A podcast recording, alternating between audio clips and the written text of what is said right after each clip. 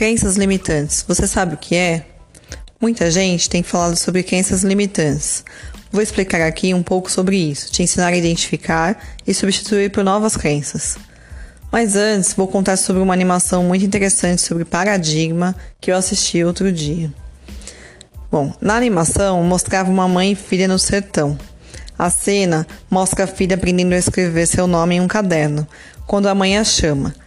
Maria, vem cuidar do gado, limpar a roça, fazer os deveres da casa. A menina que estava aprendendo a escrever fechava o caderno e ia fazer os deveres da casa. Até que essa menina cresceu, teve filhos, e uma das crianças que ela teve, que também se chamava Maria, também tentava aprender a escrever, mas a mãe lembrava do trabalho de casa. Não sei se consegui expor exatamente a animação, mas o sentido dessa animação é que temos diversos paradigmas e crenças né, que passam de pai e mãe para filhos, e assim por diversas gerações. Até que uma das Marias negue o trabalho doméstico e vá estudar, gerações e gerações carregam esse DNA nas suas células, todas essas crenças e paradigmas impressas no subconsciente dos antepassados. Você já deve ter ouvido falar de que algumas crenças como a vida é dura, a vida é uma batalha, só é rico quem é ruim, o dinheiro não traz felicidade, o dinheiro é mal de todo mundo, o dinheiro nasce árvore, o dinheiro não vem fácil. Bom, são inúmeras as crenças que limitam a nossa vida e que estão impressas nas nossas células durante gerações e gerações.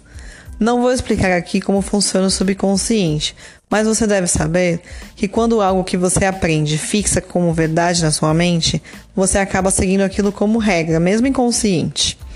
E as afirmações positivas?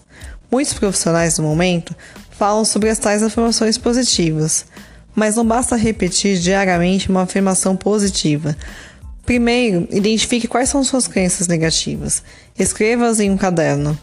Para cada crença negativa, busque a verdade sobre ela. De onde ela vem?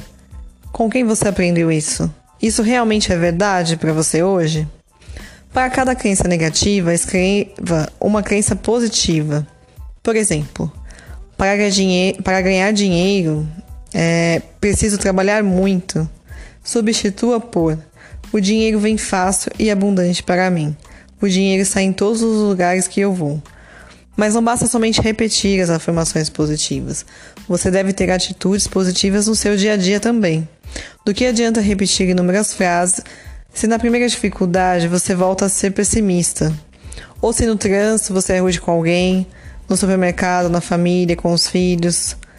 Não estou dizendo que você deve ser um santo, mas é importante vigiar seus pensamentos e atitudes focados na construção de bem-estar coletivo. Essa foi mais uma dica. Agora o meu podcast e também no meu canal no Medium, Raquel Garcia. Deixe seu comentário, sua dúvida aqui. Até mais.